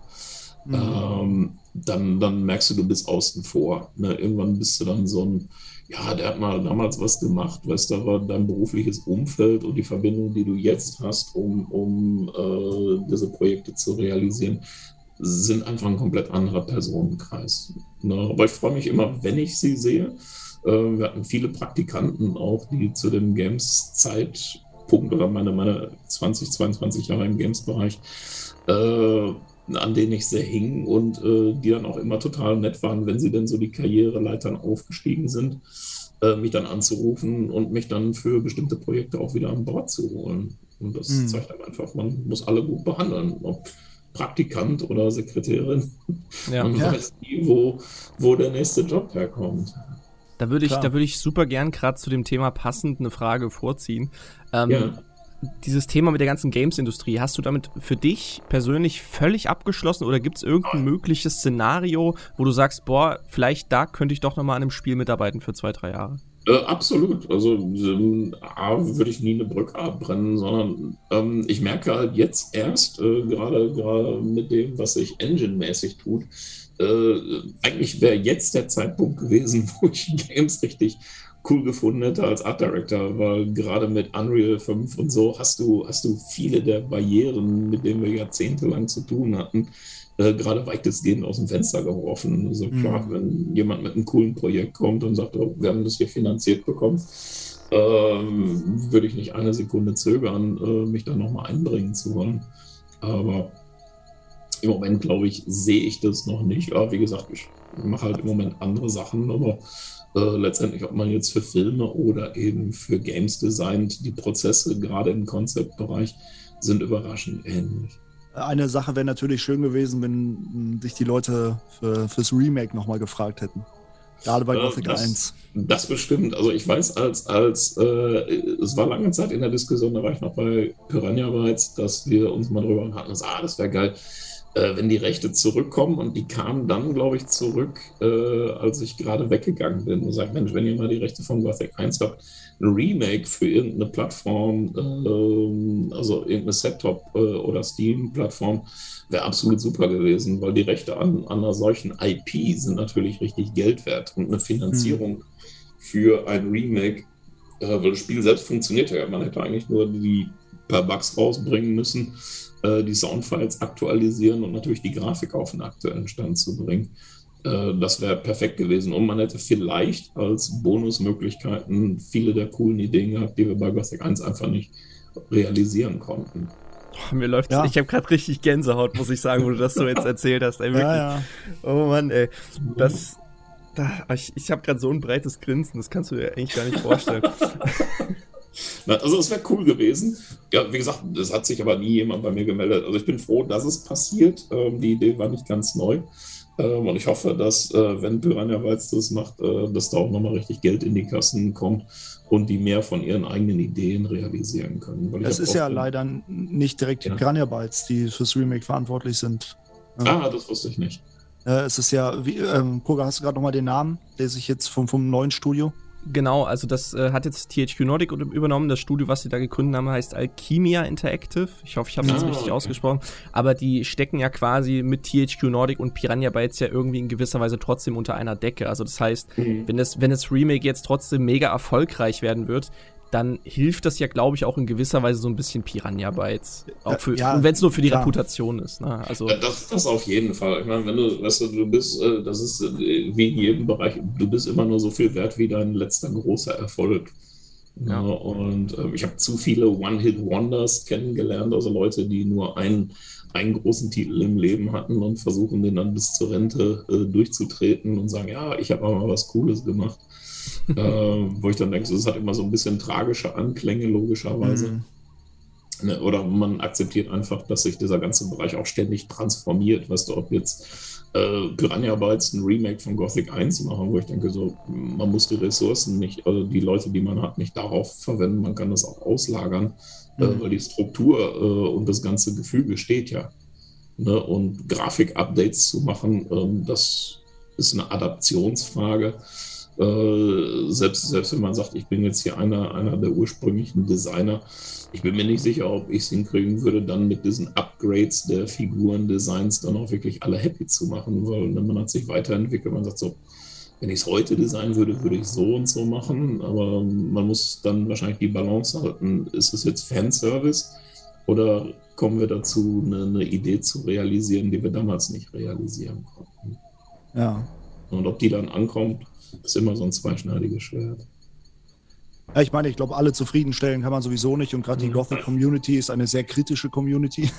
Sind wahnsinnig, wahnsinnig äh, kommunikativ. Das hatte ich damals mitgekriegt, als ich dann äh, eine Zeit lang von Kai die äh, Kommunikationsarbeit mit den Fans und Foren äh, für Risen übernommen hatte. Das war super spannend. Kannst du dich Komm. da an eine Anekdote erinnern, wo du, wo du heute noch Ah, gerne ja. zurückdenkst? Absolut. Also wir hatten, ähm, wir sind jetzt bei Risen. Äh, Ja. Wir sind immer noch bei Firma Piranha Bytes. Piranha Bytes sitzen in Essen. Also ich muss, ich muss euch einfach das Bild malen, damit ihr ein bisschen, bisschen besser den Kontext versteht.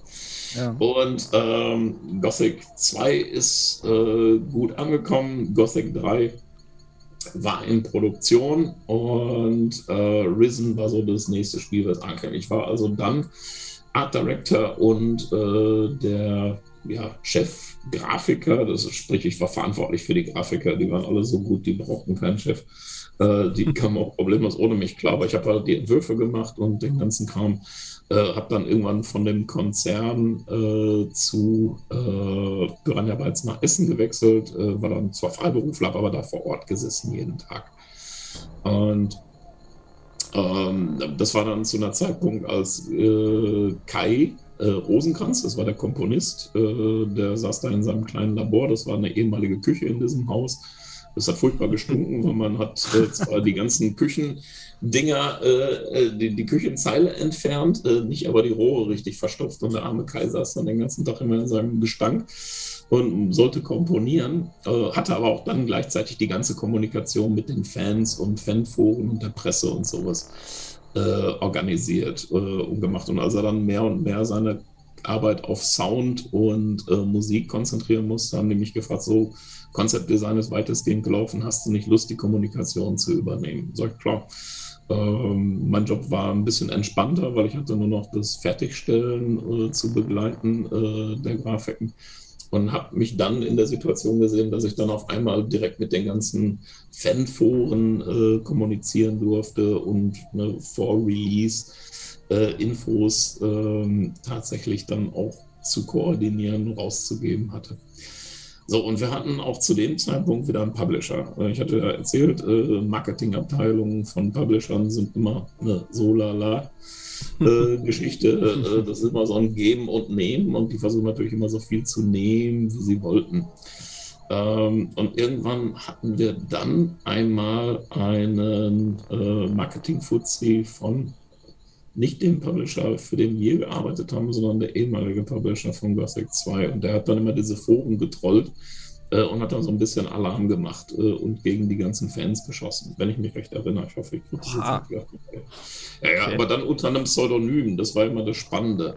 Der hatte dann unter einem weiblichen Pseudonym äh, immer gepostet und irgendwann hat der Idiot äh, dann versehentlich von seinem anderen privaten Männer-Account darauf geantwortet und ist so aufgeflogen als, als äh, Marketing-Troll. der dann diese Gothic-Foren aufgepeitscht hat. Und äh, das kam dann relativ schnell klar. Und dann dachte ich so, oh, was für ein Arschloch. Äh, macht ja, die ganze wirklich. Zeit Wind. Äh, das, das, Lustige war, ich dachte so, okay, ähm, ich nehme das jetzt auf. Ich will jetzt nicht direkt gegen die Leute schießen, aber ich fand die Idee lustig, dass sich da jemand unter einem Pseudonym in diesen Foren rumtreibt. Und habe dann eine Nichte erfunden, die äh, ich in Verkleidung in diesen Foren war. Die Verkleidung war sehr offensichtlich, weil das war dasselbe Icon, also das, das Nick-Icon, was ich benutzt hat, habe dann nur Lippen und ein paar Haare dran gemacht.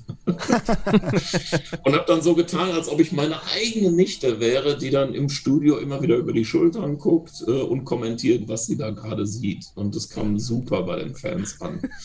äh, das, war, das war absolut faszinierend zu sehen.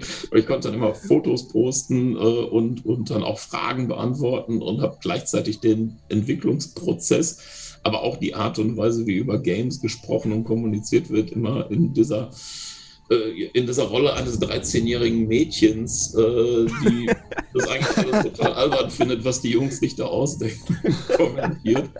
Äh, und ich glaube, das haben wir über ein halbes Jahr durchgehalten und es war immer eine der populärsten Sachen, die bei der Fanbetreuung, weil wir hatten einen sehr intensiven Austausch mit den Gothic-Fans und das, glaube ich, war eine Zeit, an die sich viele, die es damals mitgekriegt haben, sehr gerne äh, zurückerinnern, weil dieses, ne, ich bin meine 13-jährige Nichte und erzähle euch hier, was hier gerade in diesem Studio zu Gothic 3 passiert. Äh, das, das, war in der Form auch nie so kommentiert oder, oder reportiert worden. Es war super.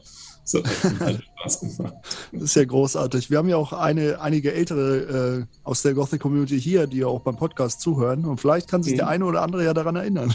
Oh, ich hoffe, ich habe ich hab jedenfalls, äh, wie, sagen die Engländer, I had a ball. Ich habe einfach einen Heidenspaß daran gehabt. Und das Coole war, das Team hat einen Heidenspaß daran gehabt. Äh, die lesen natürlich auch die Foren. Wir haben mal an Gothic 3 gearbeitet und jeder, der morgens kam, dann erstmal geguckt, was steht Neues im Forum äh, und gerade diese Threads äh, Neues aus der Entwicklerküche, äh, das war halt immer so die, naja, das war das Soufflé, das war so nach einem anstrengenden Tag oder vor einem anstrengenden Tag so die leichte, wir nehmen uns selber nicht ganz ernst Rolle und habe das geliebt und die Jungs haben es auch sehr gemocht und ich glaube, die Fans äh, wir haben damals, glaube ich, bei dem Release von Gothic 3 auch einen Preis bekommen, eben für die beste Community-Betreuung. Und ich glaube, vieles davon geht eben auch auf Kais Schultern, äh, der, das, der das sehr, sehr lange vor mir betreut hat äh, und einfach so, so einen Boden bereitet hat, äh, wo du sehr locker und sehr liebevoll mit den Fans auch umgehen konntest. Genial. Also ich, das ist, ich glaube, sowas wird es heutzutage irgendwie nicht mehr so richtig geben in einer, in einer modernen Community-Arbeit. Kann ich mir irgendwie nicht vorstellen. Und wenn doch, dann umso besser. Ja, also es war mehr, mehr Comedy, was ist mehr, mehr ja. Unterhaltungsprogramm, aber das wollten die Leute auch. Klar wollten die auch so echte, echte Sachen, oh, so, so den Insider-Blick haben. Aber ja, das kann man machen, aber man kann es auch ein bisschen unterhaltsamer machen, dass man sagt, ja klar, kriegt ihr hier Insider-Infos, aber ähm, wir haben selber ein bisschen Spaß daran, wie wir das euch weitergeben. Also das, das ist ja, du würdest ja sagen, das ist wahrscheinlich auch so ein Ereignis an, an bei der Zeit bei Piranha Bytes, wo du dich gerne zurückerinnern würdest. Ja, sehr, sehr gerne. Also Gibt's? gerade die Zusammenarbeit, also du willst wahrscheinlich auch auf die nicht ganz so spannenden Sachen zu reden kommen. Ähm, nein, also die Zusammenarbeit selbst, ihr müsst euch vorstellen, Piranha Bytes in Essen war, zumindest als ich da war, äh, das war ein ehemaliges Einfamilienhaus mit zwei Stockwerken. Ähm, ich glaube, sechs, sieben Zimmern.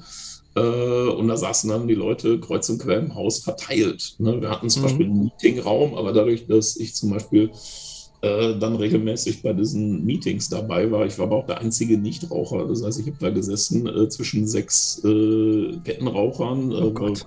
Ne, Arbeit an Games ist halt echt intensiv. Und nach drei Stunden kam ich raus und hatte eine Nikotinvergiftung. Mit hat die Birne weh. Äh, meine Klamotten stanken, als ob ich irgendwo in der Kneipe unterm Tisch geschlafen hätte. Oh Gott, ja. Dann dachte ich so, okay, wir müssen, wir müssen irgendwas machen. Diese Meetings müssen kürzer werden. Und wir brauchen ein offenes Fenster oder einen Fensterplatz. ähm, nein, das, das, war, das war fein. Ne? Was dann anstrengend ist, ist natürlich immer die Endzeit von solchen Spielen. Äh, Gerade, ich glaube, Gothic 3 war auch wieder so ein hartes Ding äh, wo dann zum Schluss wirklich die Leute wieder unterm Schlei Schreibtisch schliefen. Äh, man muss hier immer sagen, dass das hört sich immer so wahnsinnig romantisch an, wenn Leute dann sagen, ah, wir hatten einen Crunch-Time bei dem und dem Game.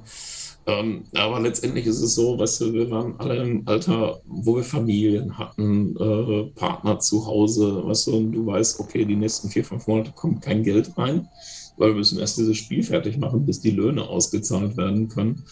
Äh, plus wir müssen 16 bis 18 Stunden am Tag arbeiten für die meisten das war heftig. Das, das ist eine mhm. Zeit, ne, wo auch die Temperamente dann so ein bisschen übergekacht sind. Und als ich dann merkte, als wir das dann hier bei Risen hatten, äh, das war dann der Zeitpunkt für mich, wo ich dachte, ich, ich schaffe diese, diese Crunch-Zeiten einfach nicht mehr. Ne, man merkte so, dass das Verhältnis äh, mit, mit den Mitarbeitern, äh, in meinem Fall mit den Grafikern, äh, das rutscht auch immer mehr und mehr ab, ne, wo man denkt, so, das, das ist nicht so richtig gesund. Ne. Vieles davon ist einfach Arbeiten unter einem wahnsinnigen Druck, um diese Spiele fertig zu kriegen. Und das ist was, das wird gerne romantisiert von der Games-Presse und von den Marketingleuten, äh, die das irgendwie cool finden, wenn sie dann sowas erzählen. Ja, wir haben die letzten drei Monate haben wir rund um die Uhr gearbeitet. Äh, wenn man das aber dann ein paar Mal mitgemacht hat, denkt man so, oh Gott, bitte nie wieder. Äh, das muss nicht sein. Weißt du, du weißt nicht, wie du deine Miete bezahlen sollst. Äh, musst dir Geld von anderen Familienmitgliedern leihen, um über die Runden zu kommen. Ja, äh, ja. Du sitzt in der Firma, alle haben schlechte Laune, sind unrasiert, umgeduscht. Äh, das über einen sehr, sehr langen Zeitraum. Ähm, das sind die Sachen, wo man sich zurückerinnert und sagt, ja, äh, das war eine coole Zeit äh, weil die Leute cool waren und trotz der, der Anstrengung nicht angefangen haben, sich gegenseitig auf die Ohren zu hauen. Aber ähm, man merkt, es ist eine Belastung. Das nimmt oft mehr von der Freude an, an der Arbeit an diesem Spiel mit, als es unbedingt sein müsste. Das klingt irgendwie so, das klingt so ich will jetzt nicht sagen steinzeitlich, aber man könnte sich ja vorstellen, okay, wenn das damals so war, ist das denn heute ungefähr genau noch so, wenn du, wenn du irgendwie mit Leuten sprichst, die, die gerade an einem Spiel arbeiten, die in dieser Crunch-Zeit irgendwie gerade sind und wirklich irgendwie äh, ein Quartal mhm. lang keinen kein Lohn erhalten? Das klingt irgendwie sehr, sehr steinzeitlich. Das kann ich mir irgendwie so gar nicht vorstellen. Ist es tatsächlich, weil viele, viele Publisher, die Spiele finanzieren, machen natürlich dann Verträge mit den Entwicklerfirmen. Wenn die jetzt nicht Teil des großen Konzerns bei Ubisoft sind oder so, hast du dann einen Vertrag und der ist dann an Milestones gekoppelt. Das heißt, du machst das, okay, in drei Jahren machen wir dieses Spiel fertig. Ihr könnt es releasen, ihr müsst die Vorfinanzierung machen. Sagt der Publisher, ja, klar, machen wir. Äh, ihr kriegt über einen Zeitraum von drei Jahren, keine Ahnung, bei jedem Milestone eine Auszahlung von 450, 700.000 Euro.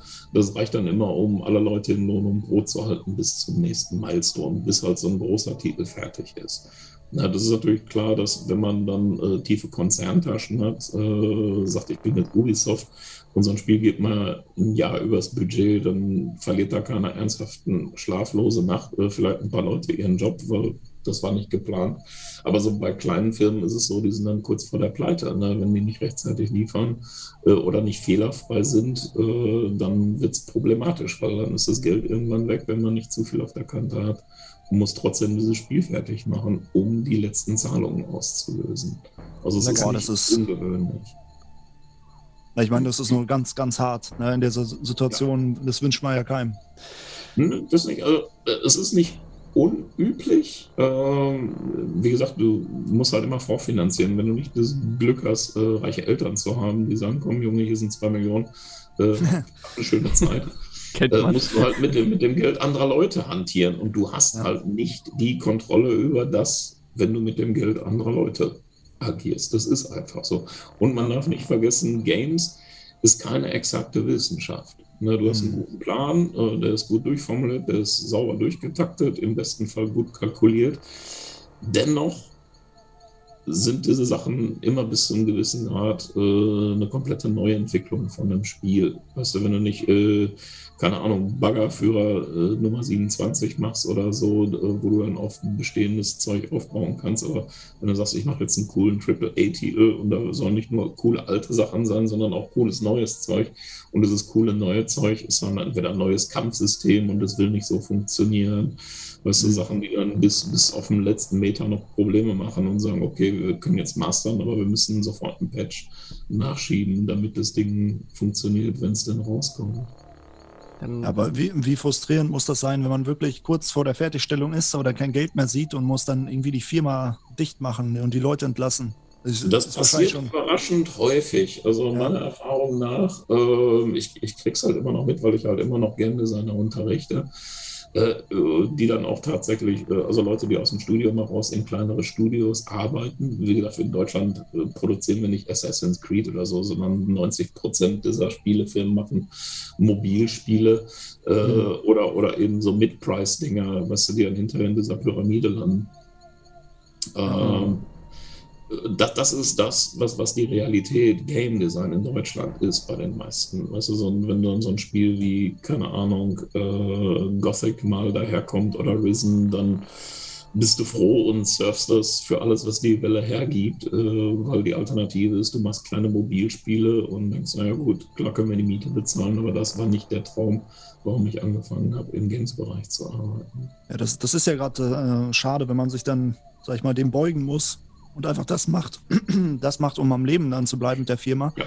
Äh, und, und nicht mehr einfach seinen kreativen Kopf einfach frei entfalten kann. Ne? Das, das ist ja genau. wirklich schade.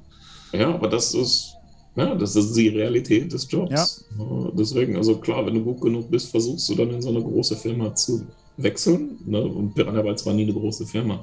Als ich da gearbeitet habe, waren die nie mehr als 20, 25 Leute. Das ist noch kontrollierbar. Als ich dann für Firmen wie Ubisoft zum Beispiel an, an den Siedler-Games gearbeitet habe, wo ich halt Concept Art produziert habe, äh, da hatten wir auf einmal 70 Leute an einem Spiel. Das ist eine ganz andere Hausnummer. Mhm. Siedlerreihe auch eine, eine, sehr, eine sehr schöne Reihe auf jeden Fall. Kann ich auch ja, nur jedem absolut. empfehlen zu spielen. Mhm. Ähm, und Spiele ist vielleicht auch nochmal ein, ein schönes Stichwort. Du hast in einem Entwicklerinterview von 2007 mal äh, gesagt, dass du auch ab und zu mal ganz gerne zockst oder allgemein mal spielst. Ähm, wie ist mhm. es denn heute so? Hast du denn heute jemals irgendwie nochmal einen Anreiz gehabt, die Konsole oder einen PC anzumachen und, und hast du jemals die Gothic-Spiele gespielt? Äh, die Gothic-Spiele habe ich tatsächlich gespielt. Ähm, ich weiß, dass äh, Gothic 3 ich, glaube ich, erst nach dem Weggang äh, von Piranha Bytes gespielt habe, als das Ding gepatcht war und so ist, äh, weil ich schlichtweg auch zu nah dran war. Weißt du? du siehst halt immer nur die Fehler äh, mhm. und siehst nicht das, das, was dieses Spiel eigentlich sein soll oder was es dann am Ende tatsächlich darstellt. Äh, Gothic 2 habe ich nicht gespielt, Gothic 1 habe ich gespielt. Äh, Risen, glaube ich, habe ich zu zwei Drittel geschafft. Aber da war ich auch wieder zu nah dran und merkte so, mh, hm, das, äh, das brachte dann auch Erinnerungen eben an, an Zeiten zurück, wo ich dachte so, weiß ich nicht, brauche ich jetzt nicht. Die Ecke habe ich so oft gesehen in, von dem Spiel.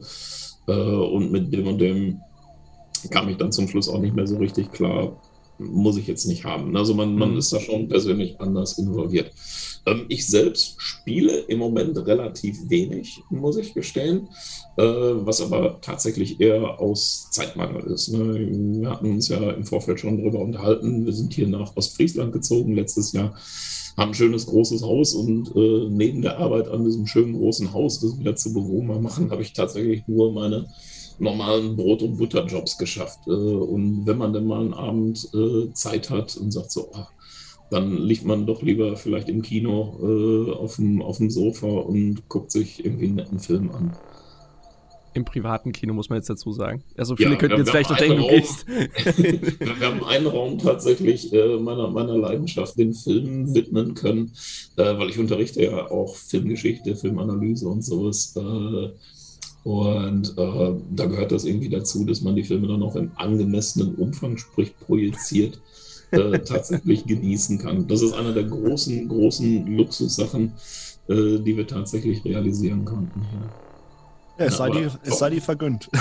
Ja, also die PlayStation ist angeschlossen, äh, das ist kein Problem. Äh, und äh, ab und zu kriegt man dann halt von den Nachbarn was und sagt, oh komm, aktueller Titel hast du durchgezockt. Weil wenn die einen aktuellen Titel kaufen, ist der innerhalb von 24 Stunden durchgespielt. Und ich muss nicht losgehen, muss mir das Ding besorgen. Sondern so, okay, lass mal gucken, wie sich das anfühlt. Merke aber dann so nach einer Stunde, denke ich, okay, ähm, das ist auch was, man, man sieht als jemand, der Games gemacht hat, äh, Spiele am Ende anders. Das heißt, du guckst immer nach Exploits, ne? wo sind Macken, wo sind andere Sachen. Du, du hast halt nicht diese Abenteuerlust, ein Spiel zu entdecken in, in dem Umfang, wie jemand, der, der Spiele als Konsument wahrnimmt, sondern du hast die ganze Zeit immer die Maschinerie im Hinterkopf laufen, so, ah, okay, so haben die das hier gemacht. Ah ja, oh, nee, ja. die Tastenkombi ist aber Käse. Weißt du, das ist mehr Job, als es, als es Spaß ist, wenn man dann zockt. Äh, bei Filmen ist es eine andere Nummer, bei Comics noch eine ganz andere Nummer, weil da kann ich es machen, kann es aber auch gleichzeitig äh, wie ein totaler Fanboy genießen. Das mit den Spielen, das ist schon so ein bisschen Fluch, oder, oder, oder würdest du das anders sehen? Nee, das nicht, aber ich habe ich hab den Job sehr, sehr ernst genommen und ich weiß, ähm, ich war nie der Hardcore-Game Designer. Das heißt, für mich war da immer eine wahnsinnige Lernkurve dabei, um zum Beispiel mit den ganzen Spielemechaniken mithalten zu können. Ich hatte das erzählt, ich habe hinterher sehr, sehr viel mit Alex äh, zusammenarbeiten können, äh, eben von dem ursprünglichen Piranha Bytes Team und habe mit Alex diese ganzen äh, Casual Games wie eben Sven und sowas entwickeln dürfen. Und da merkt man, äh, dass das, was ich da als, als Game Designer in Anführungsstrichen mitbringe, das ist auf so einem Amateurniveau. Leute, die wirklich Hardcore Game Design, Game Philosophie und Entwicklung äh, machen als Beruf, die boxen in einer ganz anderen Preisklasse als ich. Und aus diesem Engagement heraus, äh, ich will das jetzt auch lernen, ich will das zumindest so gut können, dass die Jungs mich ernst nehmen äh, und ich sauber kommunizieren kann, was mir vielleicht an, an guten oder weniger guten Ideen in den Kopf kommt. Äh, das ist immer so hängen geblieben. Deswegen hat man immer diesen wahnsinnig analytischen Blick, äh, wenn ich mit Spielen zu tun habe.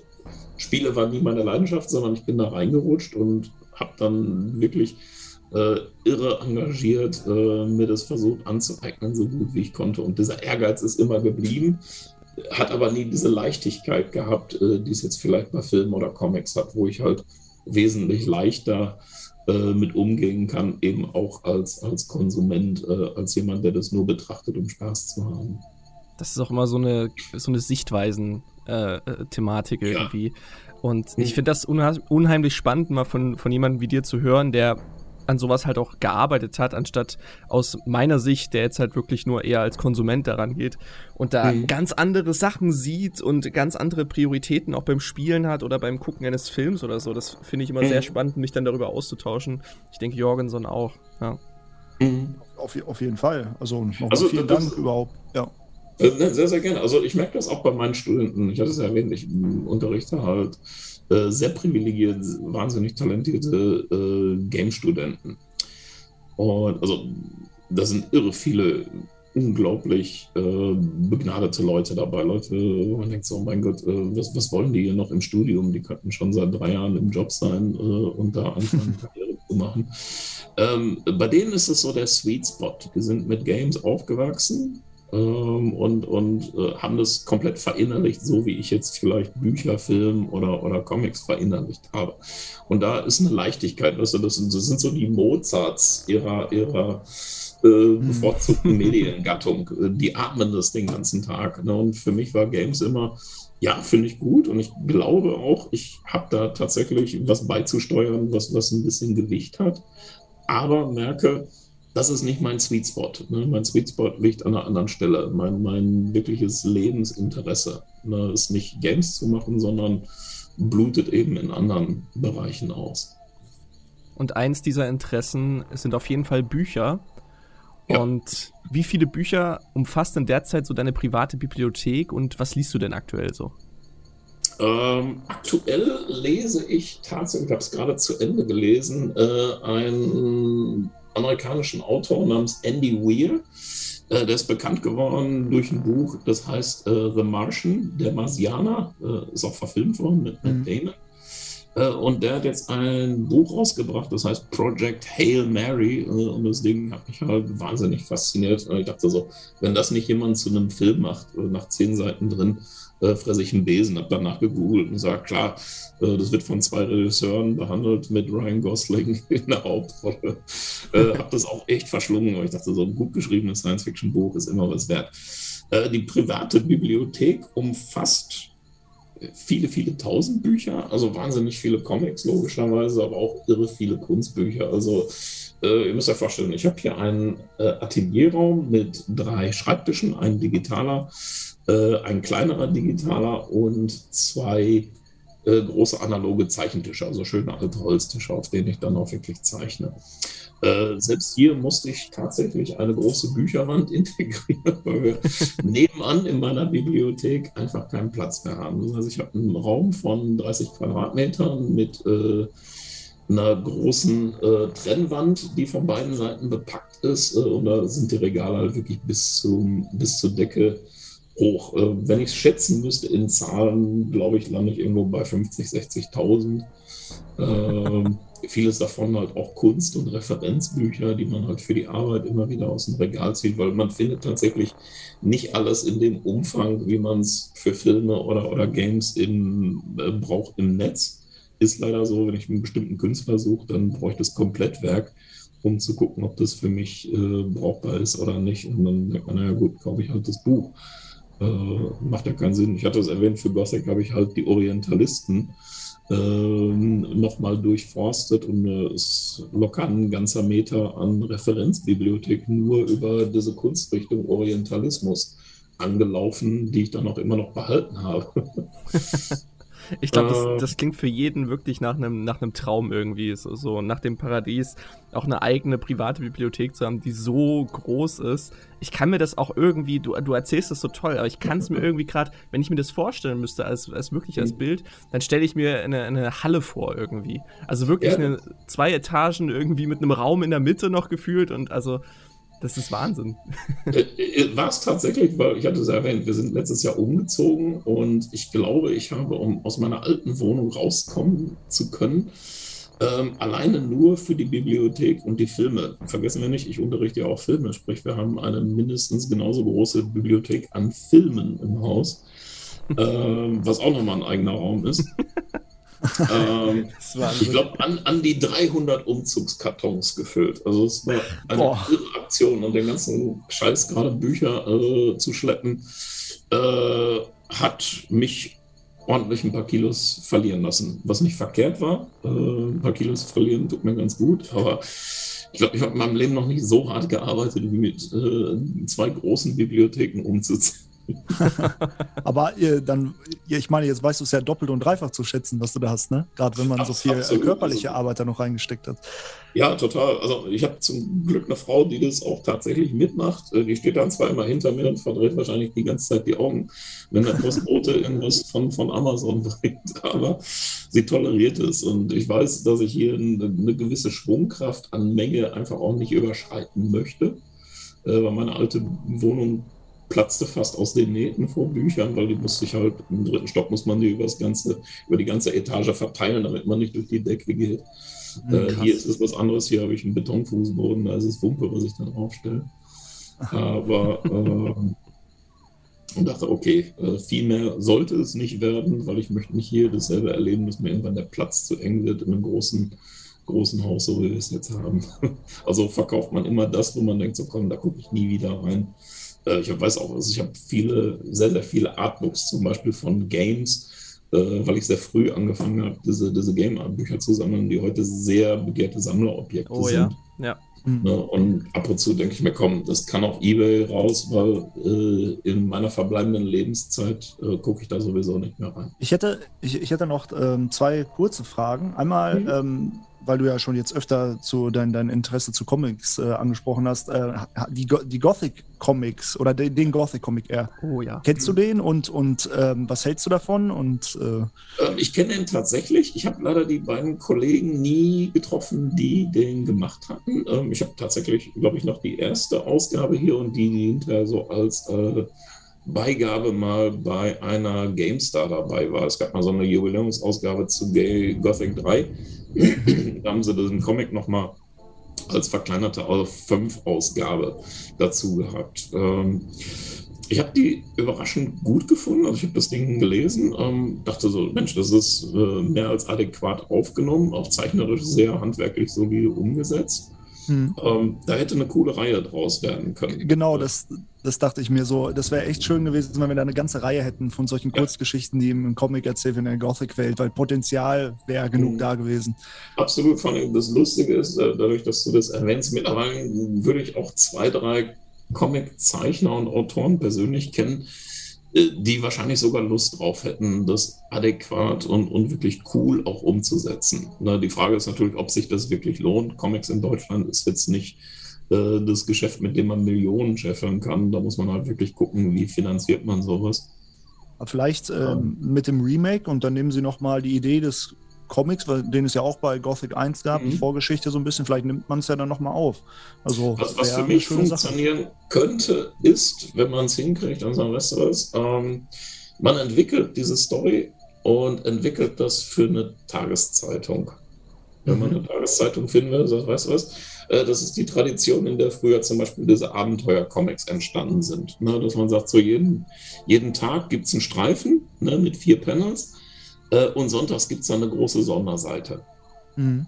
Ne, oder in der Samstagsausgabe halt. Ne, das wäre eine coole Geschichte gewesen. Weil dann hast du was, was auch so, so einen gewissen Fortsetzungscharakter hat. Klar kannst du ein Album entwickeln, äh, aber ich glaube, der, der Spaß bei gerade Abenteuergeschichten, wie sie halt eben Gothic sind oder RPG-Adaptionen, ist, ähm, dass du wirklich jeden Tag nochmal ein bisschen Zeit damit verbringen kannst in dieser Welt und ne, guckst, funktioniert das so ähnlich wie äh, Prince Valiant, also Prinz Eisenherz. Dass man sagt, hier mhm. ist eine Fortsetzungsgeschichte, die läuft ein Jahr lang, 52 Wochen äh, und am Ende des Jahres könnte man noch ein Album rausbringen. Das wäre super.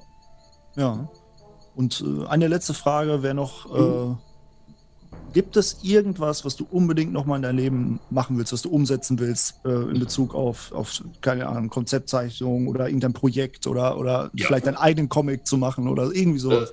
Äh, das ist tatsächlich so. Wäre jetzt der, der Umzug äh, und die Renovierung eines, eines schönen alten Hauses nicht dazwischen gekommen, wäre ich jetzt wahrscheinlich an meinem zweiten Buch. Äh, es ist so, dass ich ein Jahr Pause machen musste. Ich war jetzt an dem Punkt meiner Karriere, wo ich gedacht habe, so, ich muss nicht mehr nur die Sachen anderer umsetzen, sondern ich mhm. bin jetzt alt genug, äh, zeichnerisch weit genug und auch als Erzähler weit genug, dass ich mir zutrauen würde, ich mache jetzt meine eigene Story, mache meine eigenen Bücher. Habe dann auch mhm. jahrelang so meine ganzen Notizen immer da gemacht, habe die Sachen ausgearbeitet und ähm, sitze tatsächlich im Moment äh, an einem ersten kleinen Buch und dann an einem etwas größeren Buch. Kleines Buch einfach, um sich auch selber zu beweisen, dass man es fertigstellen kann äh, und das größere Projekt, um einfach auch zu sagen, okay, als Erzähler, wie weit kann ich mich strecken?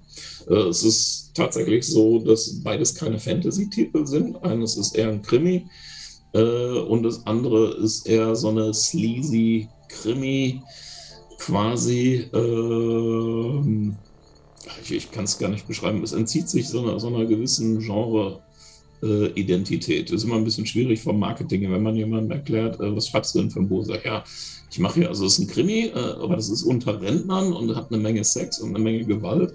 Und dann sind die Augenbrauen hochkommen. Und dann denkst du, sorry, ich kann es nicht in ein Genre runterbrechen oder in zwei Sätze. Äh, aber es ist cool. Äh, für mich fühlt es sich cool an, weil das ist mein Sweet Spot. Und ich glaube, wenn ich, wenn ich das realisieren kann, äh, was dann dieses Jahr halt die Hälfte meiner Arbeitstage ist, dann habe ich vielleicht am Ende des Jahres was, was mein Herz zeigen mag. Ja, mega, mega cool. Ja, ich, ich würde dann nochmal sagen, vielen, vielen Dank ne, für deine Zeit, für das Interview. Sehr, sehr gerne ist es äh, mega angenehm mit dir zu sprechen. So viele interessante Insider-Infos heute dabei, so viele neue Sachen auch mhm. für mich und Kurga, denke ich. Und ähm, ja, also ich wünsche dir schon mal alles, alles Gute für deine weitere Arbeit und für die nächsten Jahre. Auch, dass deine ganzen Projekte weiterhin erfolgreich sind. Und äh, ja, das war's Dankeschön. von mir. Ich denke, Ulla, ich übergebe mal an dich noch das Schlusswort. ja, vielen Dank. Ähm, auch von mir nochmal ne, für deine Arbeit, für deine Projekte, für deine Zeit ein großes Dankeschön und äh, ich wünsche dir natürlich auch maximale Erfolge mit deinen Projekten. Und äh, ich kann mich auch nur Jorgensen anschließen. Es war ein super, super angenehmes Gespräch mit dir. Ich hatte ja schon im Vorfeld, äh, hatten wir ja schon mal gequatscht und da hat das schon super viel Spaß gemacht. Ähm, ich, vielleicht trifft man sich ja irgendwann mal äh, nochmal wieder in, in irgendeiner oh, Art und Weise. Vielleicht auf einer, auf einer Convention oder sonst wo. Äh, mhm. ich, ich, glaube, das wäre auch so ein, wir drei in so einer Kombination, das wäre auch ein schöner äh, Kneipenabend irgendwie, kann ich mir vorstellen. Ganz sicher, ganz, ganz ähm. sicher. Also, wenn wir uns sehen, ich hoffe spätestens nächstes Jahr, wenn vielleicht mal wieder eine Gamescom stattfinden darf, äh, sollten wir das auf jeden Fall anpeilen. Ihr wisst ja jetzt, wie ihr mich erreicht. ja, genau. Und ansonsten freue ich mich natürlich, selbst wenn mich jemand auf einer Messe erkennen würde, äh, mich einfach anzuquatschen. Äh, ich weiß nicht, ich freue mich jedes Mal, äh, gerade auch so ein bisschen eben, um über Gothic und andere Sachen, an denen ich gearbeitet habe, ein bisschen zu quatschen. Vielen, vielen Dank, lieber Ralf. Sehr, sehr gerne. Wir wünschen dir alles Gute und bleib gesund. Dankeschön. Vielen Dank fürs Zuhören. Das war Wir sprechen uns noch. Alle Folgen des Podcasts findet ihr auf Spotify und den YouTube-Kanälen von Jorgenson und Kurga. Und jetzt lasst gefälligst ein Like und ein Abo da. Ihr wollt doch nicht, dass ich den Zorn Belias auf euch heraufbeschwöre.